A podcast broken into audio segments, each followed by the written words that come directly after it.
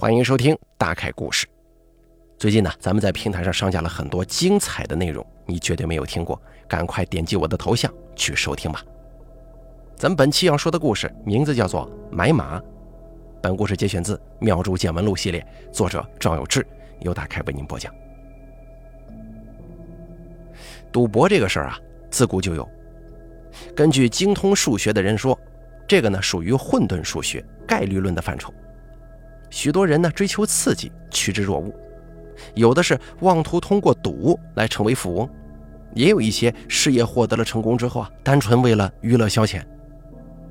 知名反赌人士、曾经的千王姚建云说过：“每年有数千亿元的资金通过赌场的百家乐玩法流失到国外，许多沉迷赌博的人最终都落下一个妻离子散、家破人亡的下场。”虽然咱们国内一直在反赌禁毒，可仍然处处都见到赌博的身影。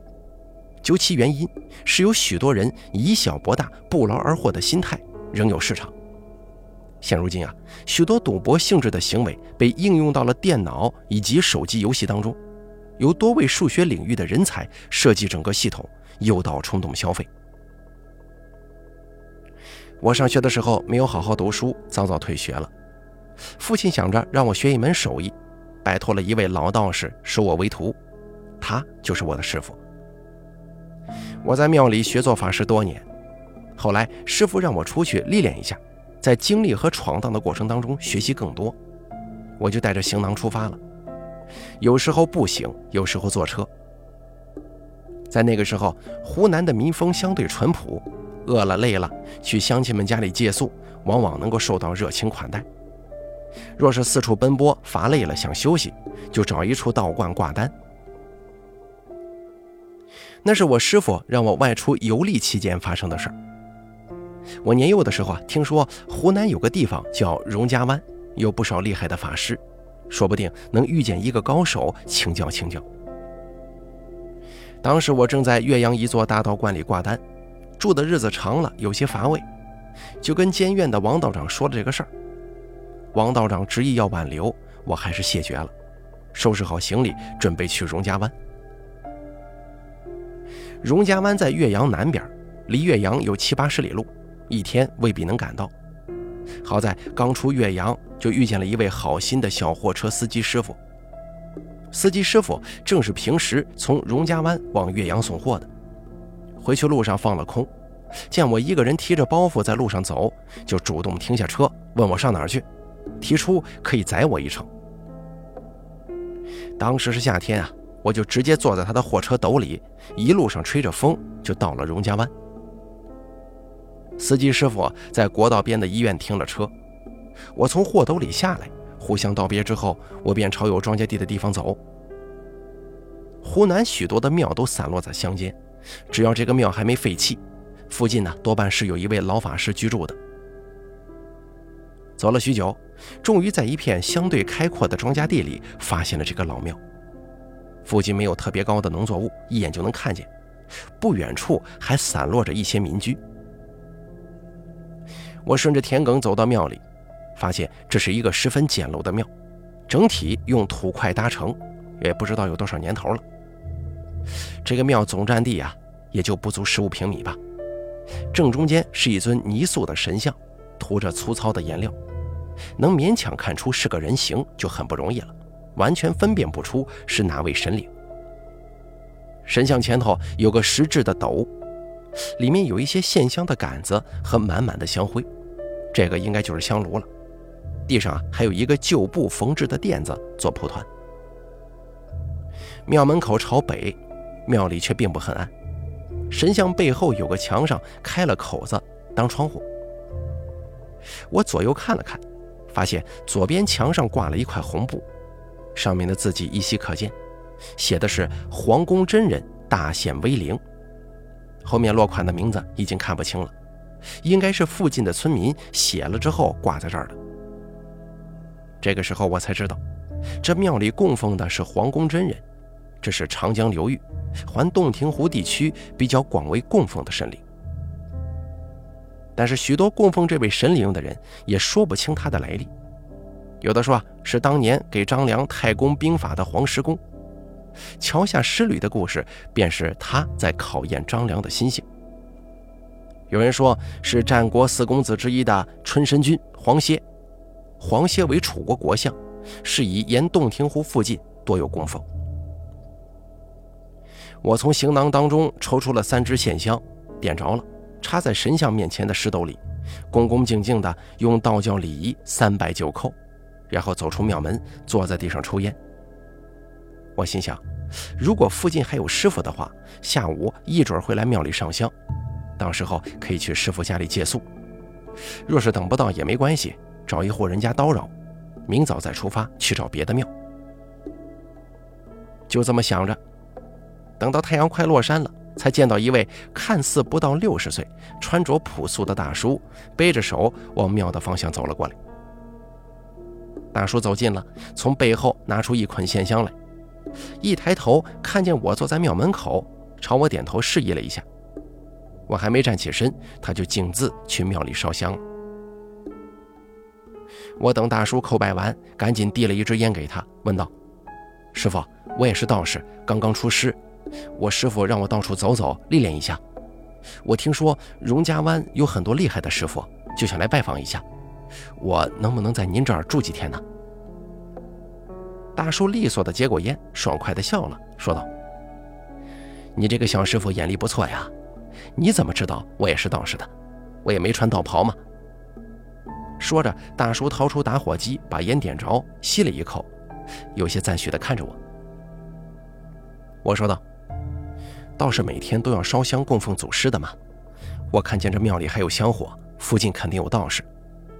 我在这儿守半天了，就您一个人来烧香，肯定就是您了。大叔捻了捻山羊胡子，笑着说：“走到我家里去。”就这么的，我跟着大叔到了他家里。这个大叔独自一人居住，指了一间空屋子给我住。房子里比较干净，电视、洗衣机、电冰箱都有。唯独没见到任何农具，想来这位师傅呀，平常有足够的业务维持生计，不用自己种田了。我跟大叔一边做饭一边聊，得知这位师傅姓杨，是荣家湾本地人。他做了大半辈子道士，儿子长大之后去广州工作，前几年结婚生子，老伴儿也去广州照顾孩子了。他放心不下附近的乡亲们，一直留在这里。晚饭的时候，杨师傅喝了一些酒，跟我聊到深夜，还来不及收拾碗筷，就各自去睡了。隔天早上天刚蒙蒙亮，我就听见了急促的敲门声。我起身的时候还是懵懵懂懂的，还没走出房间呢，杨师傅已经打开了大门。一个个子不高、身材瘦削的庄稼汉急切地说：“杨师傅，不好了，我岳母娘要不行了。”杨师傅听了之后，赶忙说：“我过去看一下，小赵啊，一起来吧。”我见状，赶紧把我的行囊抄起来，跟着杨师傅出了门。我担心这是一件非常紧急的中邪犯煞的事儿。这行囊里头啊，有我所有的法器，还有一些香烛钱纸，到时候应该能用得上。那个庄稼汉走得很快很急，我跟杨师傅紧紧地跟在后面。走了大约十来分钟左右，到了一处农舍前，只听见里面有女人哭泣的声音。匆匆进了门，直奔里屋。一位农妇哭着趴在躺着的老婆婆身上，时不时地喊她几句。而这个老婆婆呢，面色蜡黄，捂着胸口，额头上出了许多汗，还时不时地发出痛苦的呻吟，呼吸声音特别大，很痛苦的模样。这庄稼汉着急了，就问杨师傅怎么办呢？杨师傅把老婆婆的另一只手抓起来，仔细看了看，又摸了摸老婆婆的额头，对我说：“小赵啊，你来看一下。”我走上前去，也是看了看老婆婆的手和眼睛，没发现任何异常。我说道：“杨师傅，这可能是身体上的病啊。”杨师傅思索了几秒钟，点点头，对庄稼汉说：“我也觉得不像是邪病，赶紧送医院吧，去借个摩托车。”那农妇站起身来，把一些老人家的衣服打包，庄稼汉就出门去找邻居借三轮摩托。师傅见我带了行囊过来，问我要了一张黄表纸，又从包裹里拿出朱砂、白酒、明矾，调和之后用毛笔蘸着画了一道符，烧了之后纸灰放在碗里，倒了一些水进去，让那个农妇喂老人家喝下去。不一会儿，门口响起了摩托车发动机的突突声，庄稼汉接到三轮摩托回来了。杨师傅对他说。这种事情怎么能迷信呢？有病了就得去医院。我给你岳母娘化了止痛的水，这个不能治病的，赶紧送医院。这庄稼汉也不敢反驳呀，连连答应。我们帮着一起在三轮摩托车的货斗里垫了两层褥子，然后把老婆婆抱到车斗里，又盖上被子。两口子，男的骑着摩托，女的在车斗里照顾老人，就匆匆出发了。杨师傅摇了摇头，叹了口气说：“这可真是的，生了病不知道去医院，我这个老头子又不会治病，耽搁了可怎么办呢？”我安慰道：“说，这不是他相信您才来先请您看看的吗？好在你也明事理，让他赶紧送医院了。这会儿啊，要是碰上个骗子，还不先得把钱收了呀？”杨师傅想了一会儿，估计也想明白了，又背着手往家走。我赶紧提起行囊，把这屋子的门关上，回到杨师傅家中。杨师傅在前头走得很快，我跟丢了，好在我还记得路。回到家里的时候，杨师傅已经在接待信士了。来找杨师傅的人不少啊，一天竟然有二十几位。不过事情都很简单，有的是孩子受到惊吓夜哭的，有的是求平安符的。也有的是专程送些瓜果蔬菜给杨师傅的。杨师傅忙不过来了，就让我帮忙画道符、吃个水什么的。早上他给那位老婆婆画符的时候，我就知道他跟我所学的是同一脉，符式手诀本出同源，就很快做完了。除了午饭时间，杨师傅都在给信士们帮忙。到了下午六点多钟的样子，屋外就不再往里进人了。仿佛这是多年来俗成约定的，给杨师傅留一些自己的时间。杨师傅伸了个懒腰，带我去皇宫真人庙里一起上了香，接着就张罗晚饭，继续聊起天南海北的闲话。深夜的时候，又听见了敲门声。杨师傅皱了皱眉头，起身去开了门。原来啊，是早上来的那个庄稼汉。只见他满头大汗，气喘吁吁的。杨师傅把他迎进门，倒了一杯茶递给他，问道：“你岳母娘怎么样了？医院怎么说的？”庄稼汉接过茶杯，一口喝干，大喘着气说：“医院说了，叫叫叫什么什么主动脉，呃，主动脉夹层，说是一个不常见的病，得去长沙的医院做手术呢。”杨师傅说：“这个病啊，我还没听说过呢，我也不懂医生的事儿，能治好吗？”庄稼汉说：“医院说了，成功的机会很大，就是这个手术费啊，怎么，费用很贵吗？”庄稼汉抹了一把脸上的汗水，仿佛平静下来，说道：“医院说了，手术费要二十万，我我上哪找这么多钱呢？”听他说话，都快带着哭腔了。杨师傅说：“这个病能耽搁一两天不？”庄稼汉说。医院说是什么血管的问题，现在还没破。如果破了，就危险了。你手里还有多少钱呢？庄稼汉伸出左手数着，说道：“走的时候带了两千块钱，家里还有一万五，差得远呢。杨师傅呀，这可怎么办呢？”说着，庄稼汉蹲在地上呜咽起来。杨师傅把他扶起来，说道：“多大个人了，怎么还哭呢？你先把剩下的钱都拿上。”现在送到医院去，让医院赶紧转院，剩下的钱当做押金，然后你再连夜回来找我，其他的我来想办法。庄稼汉见状也没什么其他选择了，只好苦着脸回家取钱去了。我问杨师傅：“您有什么办法呀？去挨家挨户借钱吗？”杨师傅没搭理我，只是抬头望着屋顶的房梁，喃喃自语地说。皇宫真人祖师啊，我侍奉您这么些年，从没求过您一件事儿，这回您一定要帮我。仿佛在对着一位长辈托付大事。杨师傅就这么静静地坐着发呆，时不时地喝两口酒。我忍不住困意，在堂屋的椅子上打了个盹儿。半夜里又被敲门声吵醒了。杨师傅缓缓起身，仿佛做了一个重大的决定，站在堂屋正中央，看我打开了门，带着一身疲惫的庄稼汉正要进来。杨师傅问道：“转院了吗？”“啊，都办好了，已经转过去了。我老婆跟着救护车一起去的。”“走吧。”说着，带着似乎浑身的悲壮气息往门外就走。庄稼汉问道：“上哪儿去啊？”杨师傅说：“去找老吴。”“，老吴是谁？”我好奇地问。庄稼汉对我说：“老吴是个伏击的师傅。”伏击我是有了解的，之前我在湘阴的雷将军庙见了一位姓徐的师傅，他就会伏击。伏击呢，又叫做伏鸾、文击，那需要一个沙盘、一支击笔。击笔的形式有很多，徐师傅用的是类似弹弓的形状的木笔，得有主机手和副机手各伸出一只手扶着，用符咒请神降在笔上，用笔在沙盘上写字。可以为信士解答一些疑惑。在旧社会的时候啊，文人也都用伏击来吟诗作对。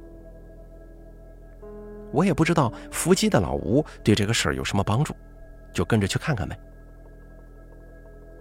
老吴住的地方也不远，杨师傅举着手电筒，沿着乡间小路拐了几个弯就到了，在一户二层小楼面前伸手敲门。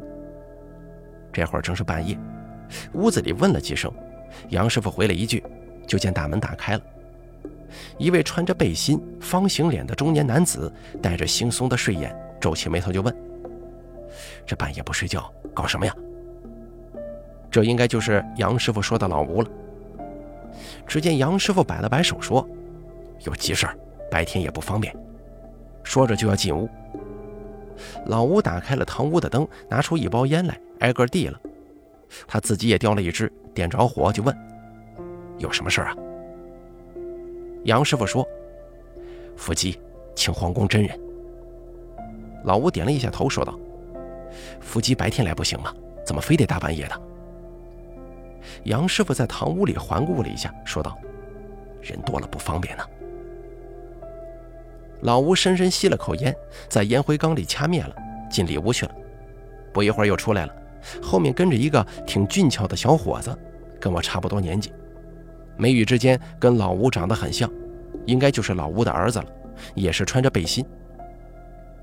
老吴把堂屋桌子上的红布掀开，赫然出现了一张桌子，上头还有个沙盘呢，一支跟湘阴雷将军庙的徐师傅那里形状一模一样的弹弓形击笔出现了。老吴示意杨师傅伸出右手握住击笔的左边把手，站在主击手的位置，念咒请皇宫真人，让他儿子站在右侧做副击手。杨师傅照做了。老吴从桌子下面拿出了一个木盒，打开之后里面装了许多符，估计是提前画好的。老吴从里面挑出六张，依次点着了，用手举着符在击笔上凌空画了一些什么。又把符放在沙盘里头烧。过了大约两三分钟的样子吧，基笔忽然抬起头来，猛地顿在沙盘上，一些沙子飞溅出来，洒在地上。接着，基比就指向了老吴。老吴跟杨师傅点头示意，说道：“让我来吧。”说着，老吴接过了杨师傅手中的基笔，基笔开始在沙盘上转圈子，留下一个圆圈，仿佛在等什么。杨师傅指着那个庄稼汉说：“皇宫真人走失啊！这个人的岳母娘病了，医院要一大笔钱做手术，家里所有的钱都拿到医院做押金了。恳请祖师帮帮他，给个特码，也没有别的办法了。请祖师看在我多年侍奉的份上，一定要帮帮他呀！”湖南的乡镇啊，有不少人以经营买马为生，这是一种赌博玩法。从四十八个号码当中选一个压钱，每天开奖的时候公布中奖号码，买中的会有四十到四十二倍的奖金，根据庄家不同会有浮动。买不中你只能自认倒霉。这个玩法源自于港澳地区，湖南乡镇里有一些人做黑庄，让附近的居民到自己这里来买马。为了表面上看起来公平公正，开奖号码是与港澳地区的博彩机构一致的。实际上，这就是一种违法的赌博性质的黑彩票。因为中奖率相对较低，还有一个玩法是包生肖，也就是把四十八个数字分成十二组，每个组里面有三个号码，这十二个组用十二生肖来命名。如果买了虎组，开奖的时候数字在虎组里，会给押中的人十倍的奖金。有不少的黑庄家会卷走资金跑路，也有的跟黑社会团伙有关。希望大家千万不要沉迷于此。听到这儿，我已经明白了一大半了。杨师傅的意思是请皇宫真人写出当日的黑彩票号码，这样就可以帮助那位庄稼汉凑齐手术所需要的费用。如果白天到这里来，人多眼杂，确实有诸多不便呢。基比停顿了一下，不再画圆圈了，在沙盘上顿了两顿。老吴立刻会意，左手拿出一个小木板，把沙盘上的沙子抹平了。基比开始写字，一个一个的写，写完了就停顿一阵，让老吴把沙子抹平。第一个字是“笑”字，第二个字是“心”字，第三个字是“可”字。可是第四个字呢，笔画很复杂，写完了我们都没能认出来。沙子抹平之后，重新写了一遍，看起来像个“喜”字。但最后几笔呢，有点似是而非。老吴问道：“是个家境的家吗？是的话，画个圈吧。”几笔在沙盘上快速地画了个圈。老吴说：“小心可嘉。”听见这话，庄稼汉顿时脸上有了喜色。接着，基笔又写了一个“允”字。老吴说：“皇宫真人答应了。”杨师傅的表情也顿时轻松了许多，连连朝着基比鞠躬，嘴里喃喃地说：“谢谢祖师，感恩。”接下来呢，基比又开始动起来了，在沙盘上按照顺序写了六个字，基手先蒙住眼，接着又开始画圈了。我们面面相觑啊，这什么意思呢？老吴想了一会儿就说：“哦，我知道了，皇宫真人的意思是不让我跟我儿子去买马。”蒙住眼睛就看不到写的字了。老吴半鞠躬对基比说：“您的意思是让我跟我儿子把眼睛蒙起来，是吗？”老吴话音刚落，基比又停住了，仰起头在沙盘上顿了一下，表示同意，接着又开始画圈。老吴让我去他堂屋的柜子里拿几个黑塑料袋出来，我跟杨师傅帮忙把老吴跟他儿子的眼睛都罩住了。又缠了两三层，只露出鼻孔呼吸。杨师傅说：“我也自觉一点，不看了，不然呢要忍不住买马的。校长，你刚过来，不知道在哪买马，你呀就帮忙看着点。”说完之后，杨师傅自己去厨房里烧热水泡茶了，剩下我陪着这个庄稼汉站在沙盘前头。老吴说：“眼睛看不到了，您可以写了。”基比顿了一下，开始写字。这第一个字我怎么都认不出来，好像根本就不是个字。庄稼汉也是眼睛睁得老大，看了半天都认不出，这是怎么回事呢？我问老吴说道：“呃，这个字我完全不认得，这可怎么办呢？”老吴把手中的木板递给我说道：“抹平了，重写吧。”我接过木板之后，把沙盘抹平了。几笔又写了个字，但是跟刚才写的那个笔画完全不一样，而这个字儿我也一样不认识呀。我跟老吴说，我还是不认识这个字。老吴说：“这个事情啊，蛮奇怪的，我想一想。”想了一会儿，老吴还是摇了摇头，不知道怎么回事。我想啊，几笔写的都是连笔字。我问老吴：“家中的纸笔放在哪儿啊？”取来以后说：“再重新写一个吧。”我这次呢就按着笔画这么描。沙盘抹平以后，几笔又写了字，但是跟之前的两个字还是笔画完全不同。我照着笔画描下来的，也不像是常用汉字啊。回想刚才的笔画，总是没办法辨认，连这个字到底是什么偏旁部首也搞不清。